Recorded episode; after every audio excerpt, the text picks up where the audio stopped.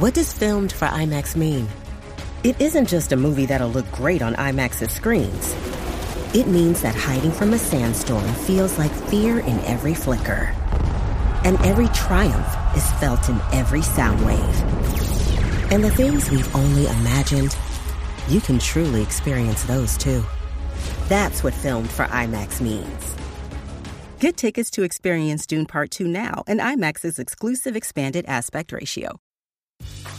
Grey's Anatomy, the most iconic binge worthy drama, is back, along with answers to the biggest cliffhangers. Will Teddy survive? Will Joe and Link finally find happiness together? Meredith returns along with fan faves like Arizona. You can now stream every episode of Grey's ever on Hulu and new episodes next day. Watch the season premiere of Grey's Anatomy tonight at 9, 8 central on ABC and stream on Hulu. Little Wing is now streaming on Paramount Plus. I'm in a period of emotional upheaval. Is that all the oh, I don't care crap? A little adventure Where are you going? I'm gonna steal a bird from the Russian pigeon mafia. Let's do it. goes a long way. Starring Brooklyn Prince with Kelly Riley and Brian Cox. Life can hurt, but life is sweet. Little Wing, rated PG 13, may be inappropriate for children under 13. Now streaming exclusively on Paramount Plus.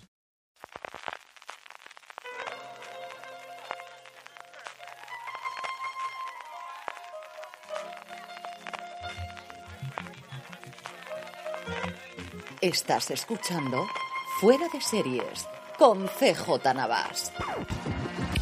Bienvenidos a Streaming, el programa diario de Fuera de Series, en el que un servidor, CJ Navas, te trae las principales noticias, trailers, estrenos y muchas cosas más del mundo de las series de televisión. Edición del martes 22 de marzo, un día muy tranquilo en España porque era festivo ayer en Madrid y al final todo o casi todo se mueve en Madrid en nuestro país. Pero sí tenemos bastantes proyectos, varias fechas de estreno y algún que otro fichaje importante allende los mares. Antes de que vayamos con todo eso, permíteme recordarte que ya puedes comprar en nuestra tienda, la tienda fuera de series, desde fuera de series.com barra tienda, la tienda para grandes fans de las series de televisión, nuestra nueva colección This is the Way, que ya puedes adquirir junto a todos nuestros productos, no solo en España, sino también en toda la Unión Europea. Además, te recuerdo que tienes gastos de envíos gratuitos para todos los pedidos a partir de los 35 euros en Península y 40 euros en Baleares, Canarias, Ceuta y Melilla. Pásate por fuera de series.com barra tienda que seguro que tenemos algo que te gusta. Arrancamos los proyectos con un nombre que me hace muchísima ilusión, que es Michael Chiklis, el protagonista de The Shield, al que recientemente hemos podido ver en el primer episodio de Accused, la serie que aquí en España emite XN, va a protagonizar un thriller para MGM Plus llamado Hotel Cocaína Hotel Cocaine. La serie, creada por Chris Brancato, contará la historia de Roman Comte, interpretado por Danny Pino, un expatriado cubano que participó en la invasión de Bahía de Cochinos y rehizo su vida posteriormente en Miami. Pino era el director del Hotel Mutiny, el glamuroso epicentro de la escena de la cocaína de Miami de finales de los 70 y principios de los 80. Un deslumbrante club nocturno, restaurante y hotel frecuentado por empresarios y políticos de Florida, narcos internacionales, agente de la CIA y el FBI, modelos, estrellas del deporte y músicos. Por su parte, Chiklis interpretará al agente del FBI Zulio, que no se detendrá ante nada para acabar con el tráfico de drogas, incluso si eso significa utilizar a civiles inocentes para lograr sus fines. La ficción comenzará su producción en mayo en República Dominicana y su estreno está programado para principios de 2024.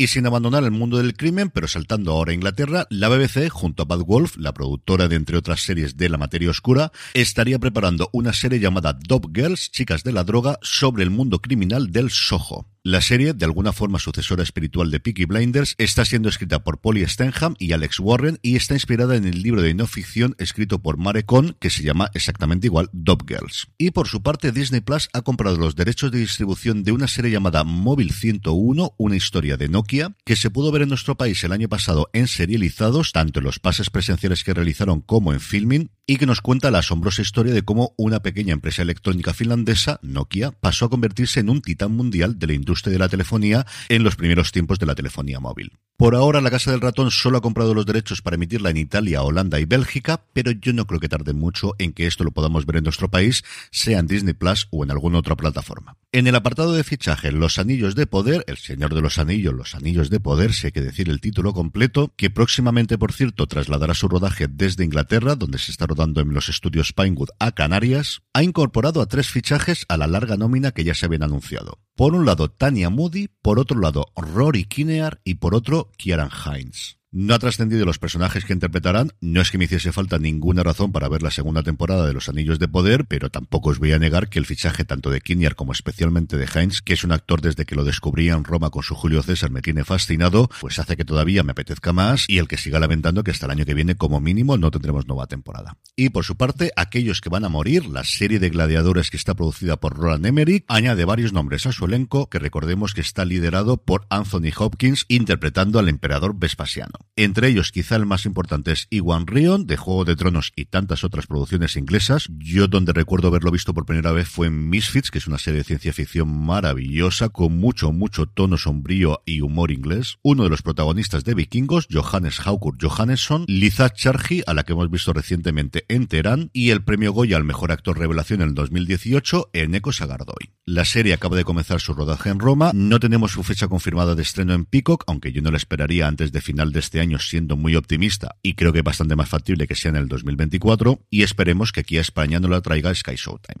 En el apartado de estrenos, Flaming Hot, el debut en la dirección de Eva Longoria, que tuvo su premier mundial en South by Southwest, se estrenará el próximo 9 de junio en Disney Plus, con la curiosidad de que en Estados Unidos lo hará simultáneamente tanto en la plataforma como en Hulu, siendo esto la primera vez que ocurre. La película cuenta la historia real de Richard Montañez, un limpiador que trabajaba para la compañía Frito-Lay y que fue el inventor de los Flaming Hot Cheetos, estos chitos picantes que se venden como rosquillas en Estados Unidos, gracias a su gusto por la comida mexicana de sus ancestros. Y también en Disney Plus, el próximo 3 de mayo, nos llega Ed Sheeran, La suma de todo, una docuseries que evidentemente sigue la vida, obra y milagros del popularísimo cantante inglés.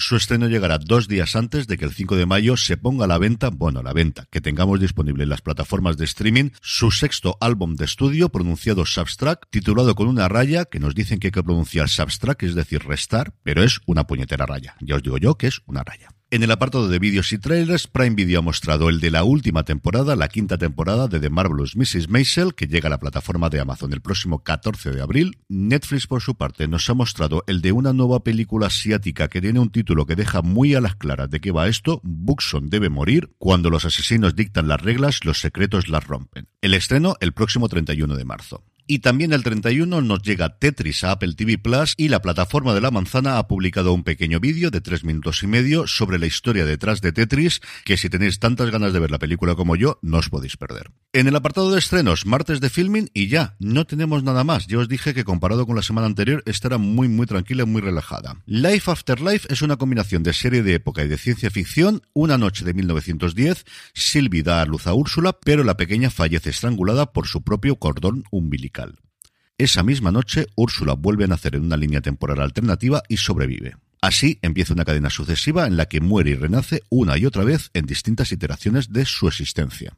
La premisa y la ambientación en Londres desde principios del siglo XX hasta el estallido de la Segunda Guerra Mundial también me llama muchísimo. Son solamente cuatro episodios, así que a ver si consigo sacar un rato y esta de verdad que sí que la veo. Y terminamos como siempre con la buena noticia del día y es que otra cosa no, pero fuera de series en general y este programa en particular, sabéis que es un programa muy partidario del amor.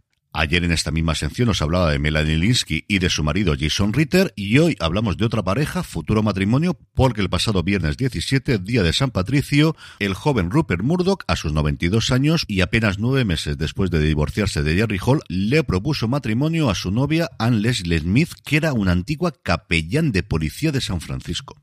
Sobre la proposición, Murdoch decía al New York Post, uno de los distintos periódicos de los que es propietario y que es donde decidió dar la buena nueva, que estaba muy nervioso, que tenía miedo de volver a enamorarme, pero sabía que esta era la última vez.